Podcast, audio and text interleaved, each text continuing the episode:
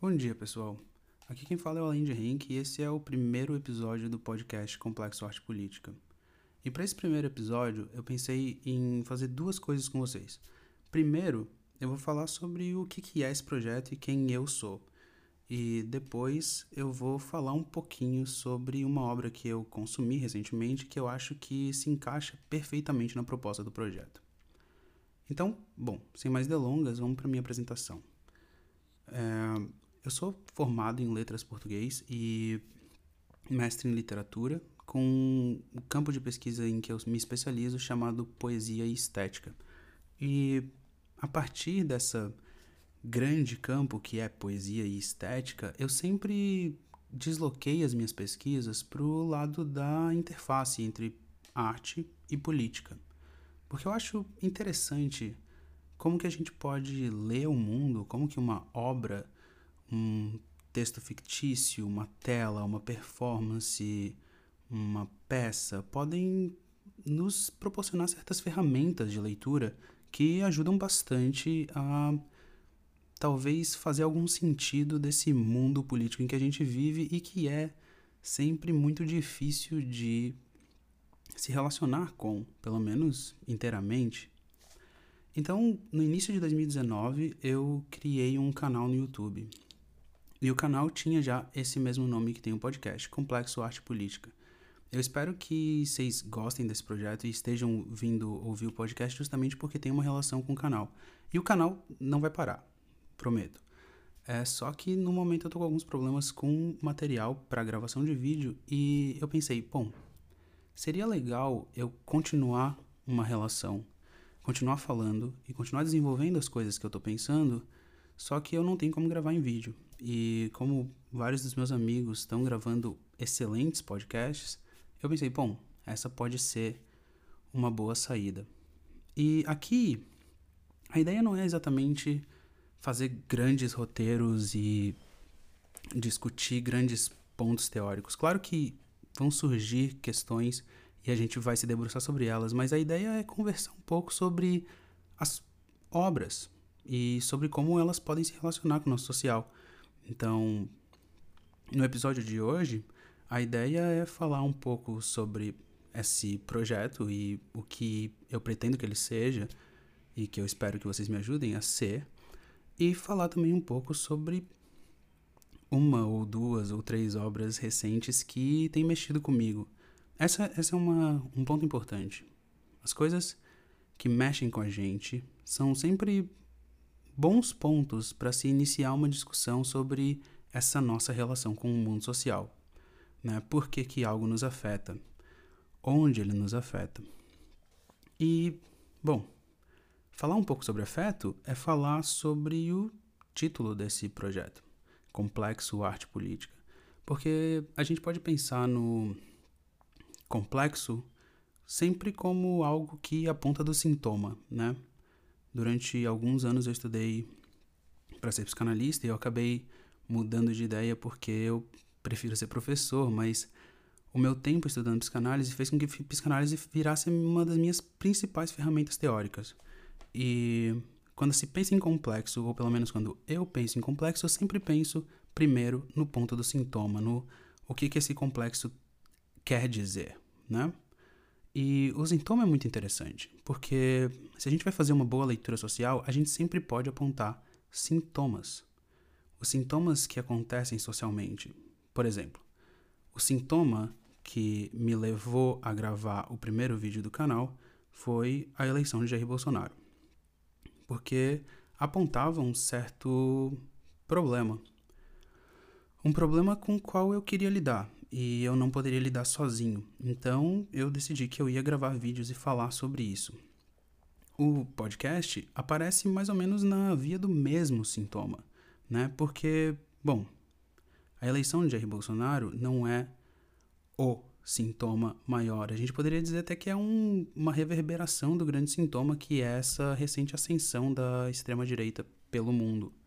E esse grande sintoma é o que faz com que eu me angustie e me levante da cadeira para falar sobre isso.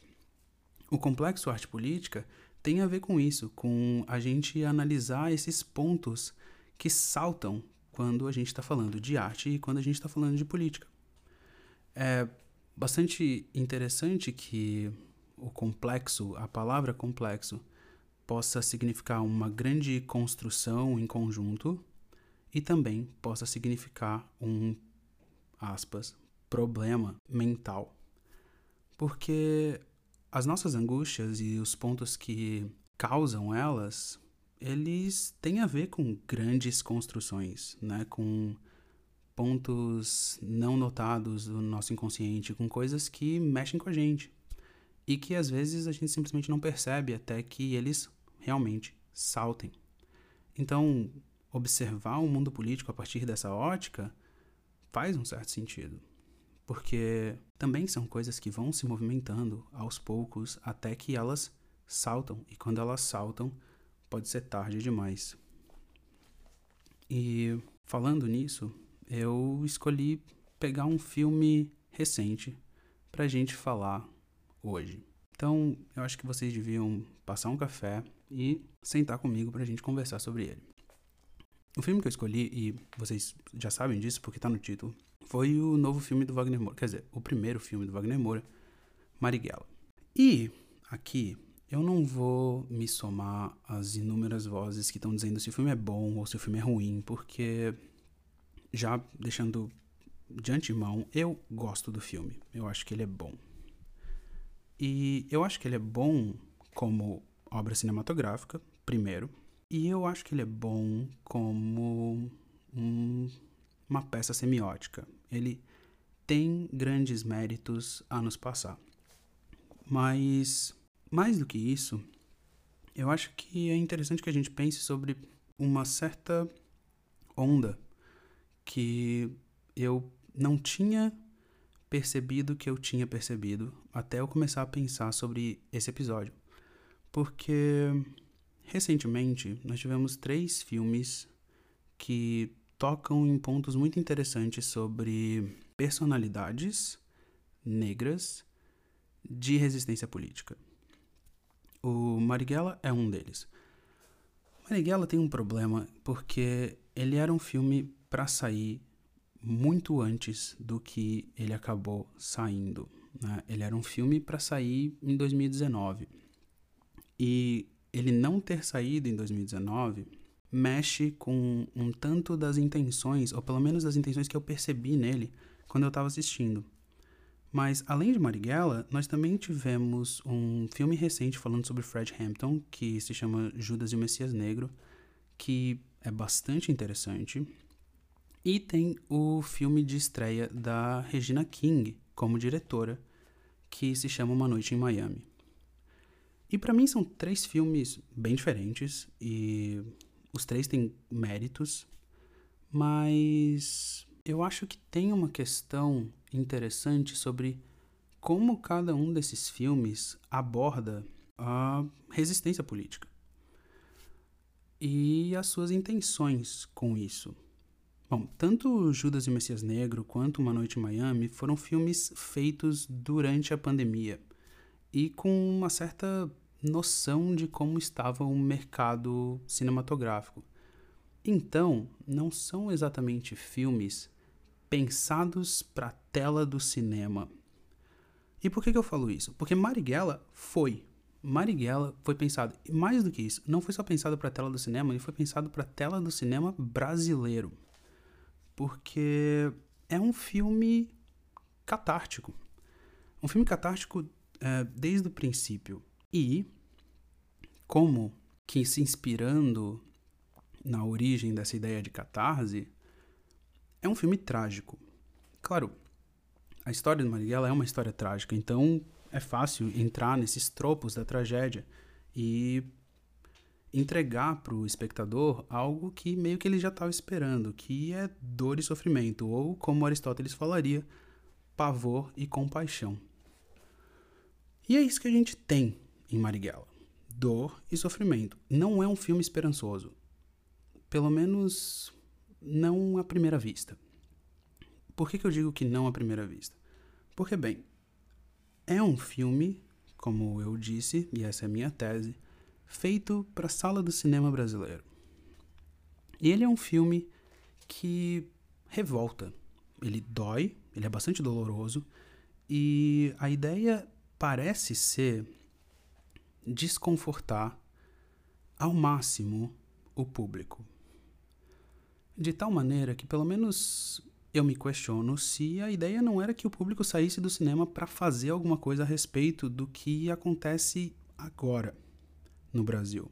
Como que tentando trabalhar um certo tipo de espelho anacrônico, né? Indo da época de Marighella, onde a gente tinha uma ditadura militar, para o contemporâneo, onde a gente tem, no mínimo, um governo muito autoritário.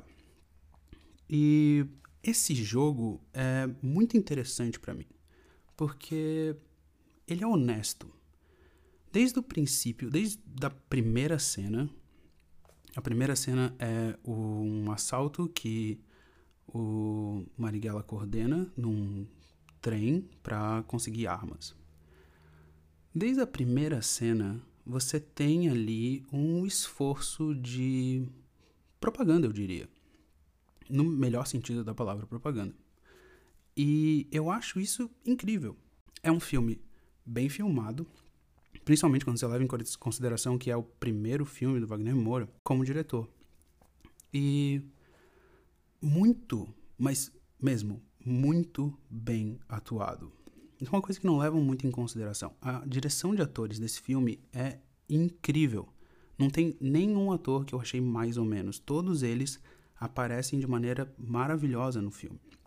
E por que, que eu falo isso? Porque eles estão passando emoções muito complexas, né? Quando você vai pensar luta armada e resistência política, e pensar resistência política é inevitavelmente pensar luta armada, você vai inevitavelmente cair em certas discussões que não existem sem nuance. E eu acho que o filme passa muito bem por essas discussões. Mesmo. Ele não cai em muitas armadilhas, assim, e reserva alguns personagens para dizer certas coisas que eu acho maravilhoso. E nesse sentido, por exemplo, a companheira do Marighella, que logo no início da trama se recusa a acompanhá-lo. Eu vou dar um alerta de spoilers, mas gente, vocês estão ouvindo um podcast que vai falar sobre um filme. Tem spoiler. Quando logo no final do filme você tem uh, esse, esse ciclo se fechando porque Marighella dorme com ela antes de sair para ser morto. E assim, existe ali uma escolha de roteiro muito interessante, que é a escolha do sair para ser morto. E eu acho também muito poderosa. A forma como Wagner filma me parece ser. Bom, retornando para aquilo que eu tinha dito, me parece querer muito nos trazer para o plano pessoal do, dos personagens com o qual devemos simpatizar, com os revolucionários, enquanto afasta de maneira magnífica. Sério, gente, eu acho muito bom como ele fez para afastar os fascistas, né, que são basicamente incorporados no personagem interpretado pelo Bruno Galhaço. Existe uma técnica de, de apresentação ali muito interessante. Enquanto Marighella é sempre visto sempre não, mas a grande maioria das cenas você tem um corte de perfil encarando Marighella de frente, olhando para ele como se a gente estivesse olhando no olho dele. O que você tem com o personagem do delegado é outra coisa. A primeira vez que a gente vê o personagem do delegado, a gente está num contra-plongé, então tá de baixo para cima, a gente está no chão olhando para ele e ele está apontando uma arma na nossa cara. Não é nada sutil, né? E eu entendo as críticas com, contra a falta de sutileza do Wagner Moura e, e, e colocando isso na conta de ser o primeiro filme dele. Mas eu nem acho que seja. Eu acho que essa falta de sutileza é bem intencional. Porque, bom, ele está retratando na luta armada, apesar de ter lutado com ele politicamente por 20 anos, ela é uma personagem excelente. É uma personagem excelente porque ela demonstra um medo frente à violência que é inevitável. A morte sempre vai aparecer do outro lado de uma promessa de violência. E, e isso se conclui de maneira linda no roteiro quando. Bom, o que é esse apoio total? É poder. O que ele precisa é ter a total confiança de impunidade frente ao que ele está fazendo. E ele consegue. Ele realmente consegue. Esse é o, o ponto que parece que a obra está nos dizendo. É, existe certos espaços, certos pontos de, de poder né, nessa estrutura em que a gente vive. E vamos sempre lembrar, ele está contando uma tragédia em clave anacrônica. O que ele quer é espelhar para a gente. E esses pontos são problemáticos porque eles são pontos cegos de ética e são pontos que ignoram absolutamente a lei. Por que, que eles ignoram a lei? Porque a lei é burguesa. E ali, naquele espaço, naquele ponto histórico, e também agora, em nosso ponto histórico, o agente da violência, o agente fascista, é um representante da burguesia. Não dá para esquecer isso quando está falando desse filme. E, como eu estou dizendo, ele é um filme trágico.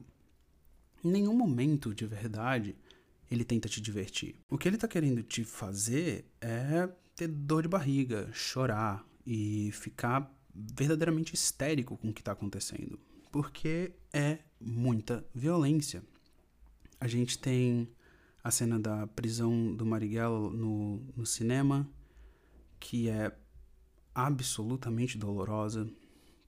Você tem as cenas de tortura e apesar de serem escolhas não muito palatáveis, quando eu falo não muito palatáveis, no sentido direto do termo, assim, ninguém gosta de ver uma cena de 3, 4 minutos de tortura.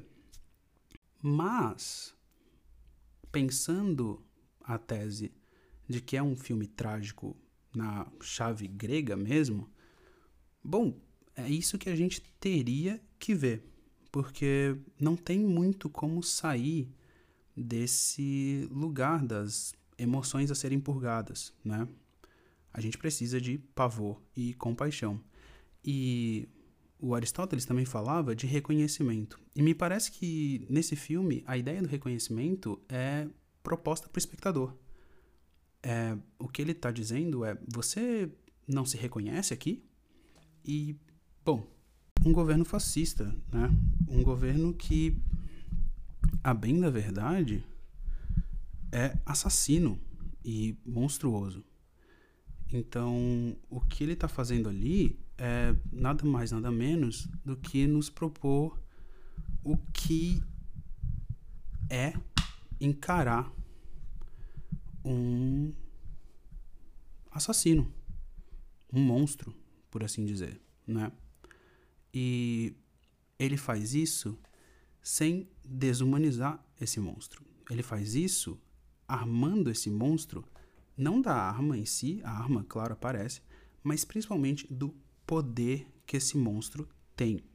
Isso é muito, muito notável quando o personagem do delegado, Lúcio, se, eu, se não me falha a memória, ele conversa com um representante do governo estadunidense e o representante do governo estadunidense pergunta do que ele precisa. E ele fala: Eu preciso de apoio total. Hum? A gente se reconhece ali. É um lugar em que, estando no Brasil em 2021, a gente consegue se ver.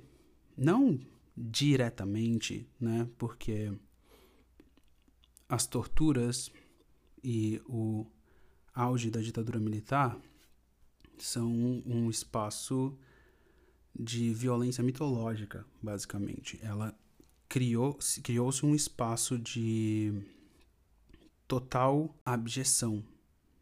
E por que, que eu falo mitológica? Porque a gente vive no Brasil. E o Brasil fez com que a ditadura militar fosse completamente impune. E como que você faz isso?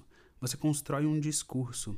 Você constrói um discurso de apagamento histórico, em que as coisas dolorosas, as coisas reais, as mortes, as torturas, tudo o que aconteceu é varrido para debaixo do tapete.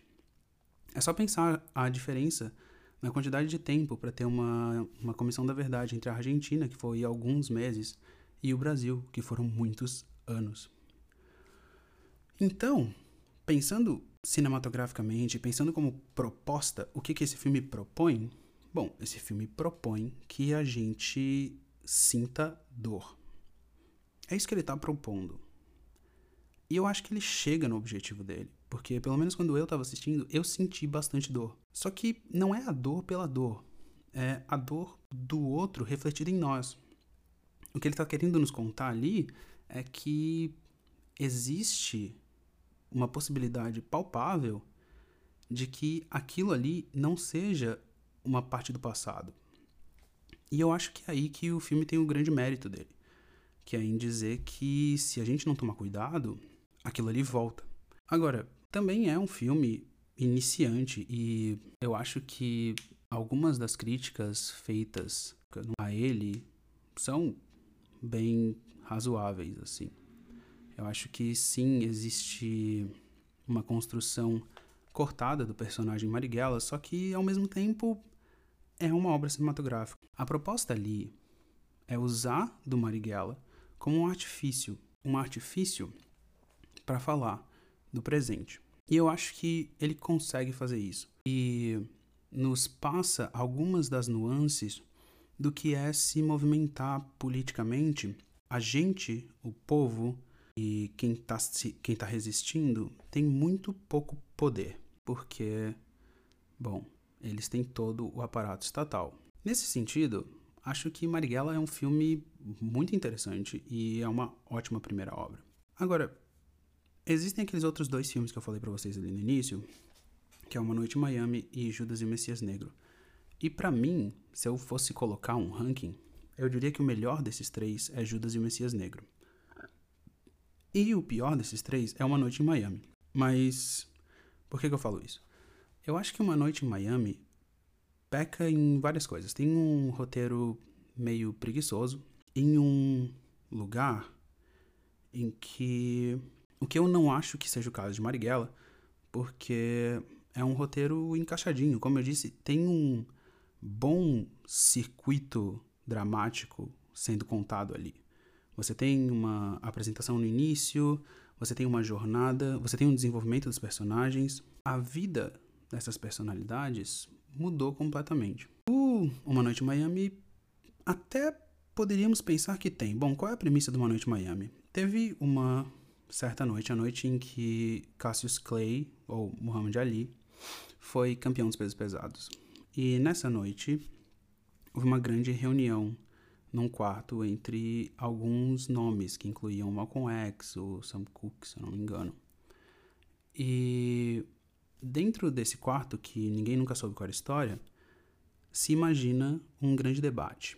Porque depois dessa noite, e o que, que eu acho do filme?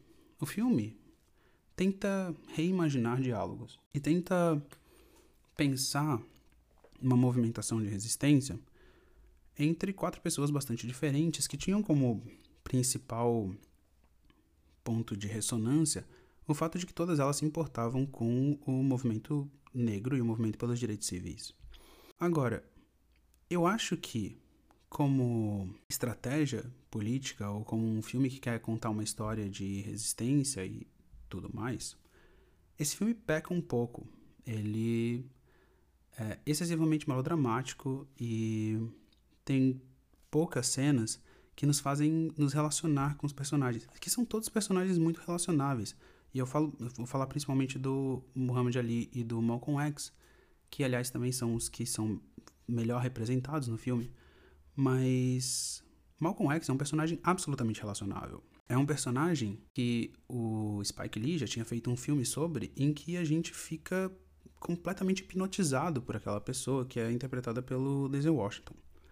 Nesse Uma Noite em Miami, ele é um personagem melhor, melhor representado e tem a melhor atuação, com absoluta certeza, mas ele não se relaciona com a gente. Ele está sempre distante. A câmera não nos faz nos relacionar com ele, o roteiro não nos faz nos relacionar com ele, e tudo fica meio perdido. Parece que não tem muitas ideias que concatenam ali.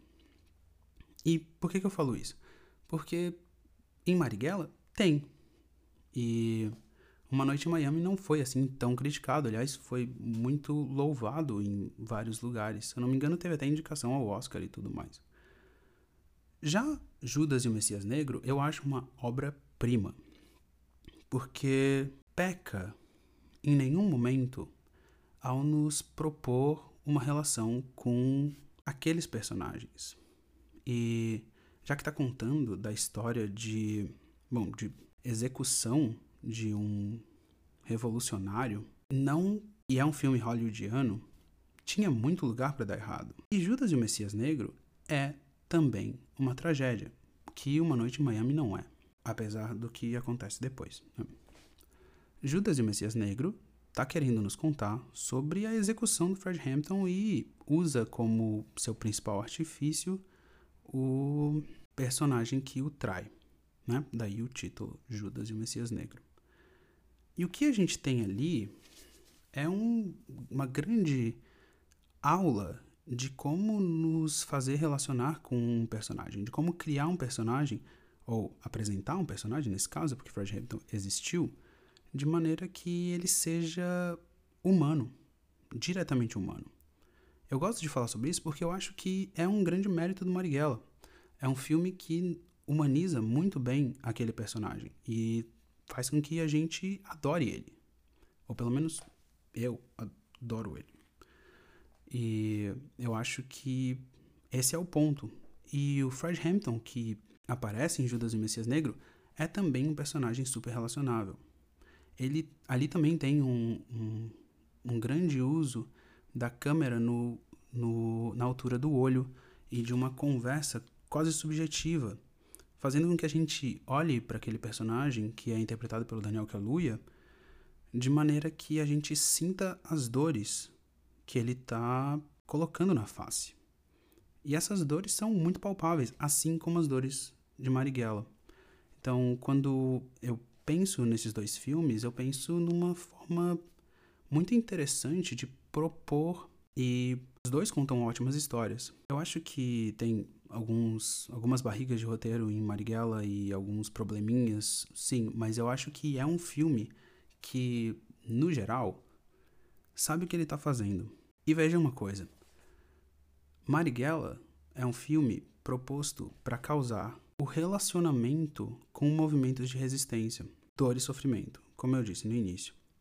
Ele tem essa proposta trágica aristotélica praticamente. Ele quer causar a compaixão e o pavor de tal maneira que o público se mexa a partir dali. Isso é bastante obviamente o objetivo. Judas e o Messias Negro não tem esse objetivo. Ou pelo menos não parece ter esse objetivo. E você nota isso porque, ao contrário de Marighella, os grandes vilões, o, o grande vilão de Judas e Messias Negro é o FBI. Mas eles não aparecem de maneira tão vilanesca assim. Eles aparecem por trás. Eles aparecem sutilmente. Eles aparecem como grandes senhores de bonecos, né? Que eles também, que é a mesma coisa que eles aparecem em Marighella, se parar para pensar, porque também tem essa esse grande impacto dos Estados Unidos na história. E enquanto você tem o, o grande antagonista em Judas e o Messias Negro também absolutamente humanizado, né? Em Marighella você tem uma história muito mais maniqueísta mesmo, em que você tem um ponto de confronto né, entre os personagens de protagonista e antagonista. O que eu acho como proposta estética, como a ideia que eles estão querendo colocar ali, muito interessante para ambos os casos. Eu acho que a gente se beneficiaria mais até de Judas e o Messias Negro se ele tivesse mais explicitamente apontado o, o tamanho da conspiração que era o FBI, mas eles fazem isso suficientemente. Se você presta atenção no filme, você saca que o grande vilão é o FBI, é os Estados Unidos da América. Esse é o vilão daquele filme. Enquanto no Marighella, não precisa prestar tanta atenção assim para sacar que o vilão é o Brasil, que o vilão é a estrutura política que está em curso ali. E que esse vilão é completamente imoral e antiético. Acho que a cena que mais me marcou é a cena em que o personagem Humberto Carrão é assassinado pela polícia. E essa cena, bom, ele tá no a cena começa com ele e um companheiro, um camarada, na casa da namorada dele. E eles estão fumando e bebendo e rindo, papapá. E isso é logo depois que o Marighella falou para todo mundo ficar de cabeça baixa e não fazer muita coisa porque estava é, muito difícil de se movimentar. Então eles estavam meio que se preparando, eles não estavam em, em, nenhuma ação no momento. E o camarada conta pro personagem do Beto Carrão que ele é pai de família, ele tem três filhos, ele tem uma mulher. E, e o personagem fica surpreso. E uma surpresa feliz, uma surpresa animada. E e eles brincam, ele pula, um pula sobre o outro, e o personagem do Roberto Carrão acaba pegando a arma do camarada. Depois ele vai ao banheiro, e esse camarada desce para comprar cigarros. E quando o personagem do Roberto Carrão desce também, ele se vê cercado pela polícia, porque ele foi denunciado pela namorada onde ele estava. E daí ele se rende e ele manda uma mensagem aos gritos para que o camarada dele não se aproxime e que vá para casa ficar com a família. E e ele é executado. Logo depois que ele é executado, a namorada começa a gritar que não era para matar. E ela grita isso várias vezes e isso fica em eco na nossa, na nossa cabeça enquanto a gente vê esse personagem cair morto. E ela gritando, gritando, gritando que não era para matar, que ela não tinha denunciado para que ele morresse. Acontece que não era escolha dela, porque aquele personagem estava marcado para morrer, porque ele tinha se movimentado contra o regime que estava em vigor.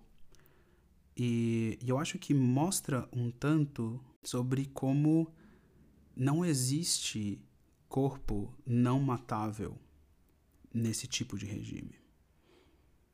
E talvez, pelo menos essa cena me marcou bastante por causa disso, é um grande alerta para dizer que os nossos corpos também são todos matáveis.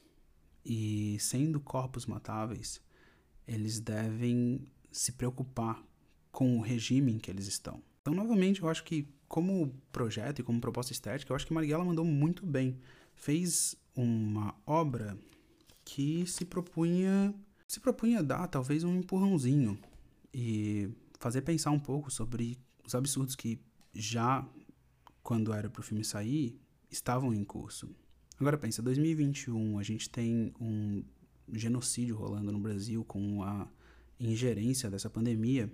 Ele é um filme bastante forte para se pensar, principalmente quando a gente leva em consideração o peso que as Forças Armadas do Brasil hoje têm sobre essa mesma ingerência. Né? Então, quando você leva tudo isso em consideração, esse filme ele realmente fala bastante coisa ele tem bastante coisa a nos dizer. E é uma pena que ele não saiu no cinema, né? Porque não pode. Porque a ideia dele, me parece, era sair no cinema. Me parece um filme muito mais feito para uma comunhão de corpos, para corpos em aliança, como a Judith Butler pensa, do que para você assistir em casa. Porque assistir Marighella em casa me parece virar uma certa chave de, em que ele fica muito mais angustiante, porque você está preso. E ele não foi pensado para uma sociedade em clausura. Ele foi pensado para uma sociedade que pudesse sair às ruas e se movimentar. E, a bem da verdade, eu acho que ainda é isso que a gente deve fazer. E, claro que tá difícil de se movimentar, de se organizar, mas não tem outra saída. E eu acho que esse filme nos mostra muito bem por que, que não tem outra saída. Porque no fim, ao fim e ao cabo, se a gente parar para pensar mesmo, ou a gente se organiza e se movimenta, ou a gente morre. E a gente tem, de fato, um governo de gerência de mortes. Um governo que trabalha numa pulsão dupla, que é uma pulsão de homicídio e de suicídio. E enquanto ele não se autodestruir e com isso destruir todo mundo no Brasil, ele não vai parar, a não ser que a gente pare ele. Então, nesse sentido, eu adoro Marighella.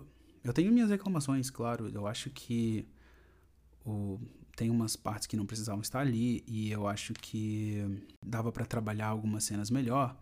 Mas eu acho que como proposta estética e como uma proposta política, o filme realmente funciona. E ele ficcionaliza aquele Marighella de maneira bem óbvia, mas é uma ficcionalização que funciona.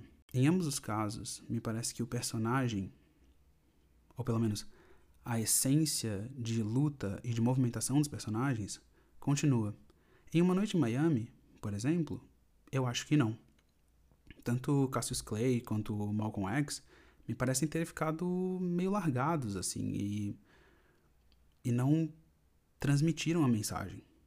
Penso principalmente no Malcolm X porque tem outro filme que fala sobre ele Claro que é um filme de três horas, então tem muito mais espaço para trabalhar e fala só sobre Malcolm X, mas é um filme que nos passa um pouco melhor o que é Malcolm X, as suas complexidades, as suas dores. E a gente se relaciona melhor com ele. Muhammad Ali também tem um filme sobre ele, que é, ele é interpretado pelo, pelo Will Smith. E ali também a gente tem um personagem muito mais complexo, muito mais direto e que também nos diz sobre o que está lutando. Eu acho que o mérito de Judas e Messias Negro e o mérito de Marighella é que não tem como sair desses dois filmes sem saber pelo que eles estão lutando. E eu acho também que, pelo menos se você tá na esquerda, como eu tô, meio que não tem como sair desses filmes sem querer lutar também.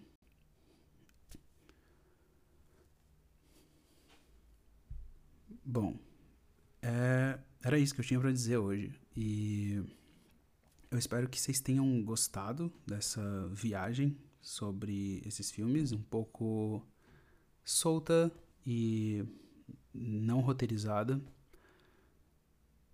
E que vocês voltem aqui para ver, para ouvir o próximo. É, ainda não tenho certeza sobre qual vai ser o próximo episódio, sobre o que eu vou falar, mas aqui nesse podcast eu vou falar sobre tudo que aborde a arte. Então eu vou falar sobre dança, eu vou falar sobre música, eu vou falar sobre literatura com absoluta certeza. Vou falar muito sobre cinema. Eu imagino que os primeiros episódios vão ser todos em volta de cinema. Vou falar sobre séries e em todas elas eu vou tentar trazer um pouco do que essa série pode nos dar como ferramenta para ler o mundo e para ler essa política perigosamente fascista que nos assola assim como a ficcionalização do Fred Hampton em Judas e Messias Negro. Se vocês gostaram, vocês deveriam divulgar para todos os seus amigos e voltar aqui para o próximo episódio, porque, como eu já disse, falar de arte é sempre gostoso demais e eu espero poder falar com vocês por bastante tempo. Obrigado. Até a próxima.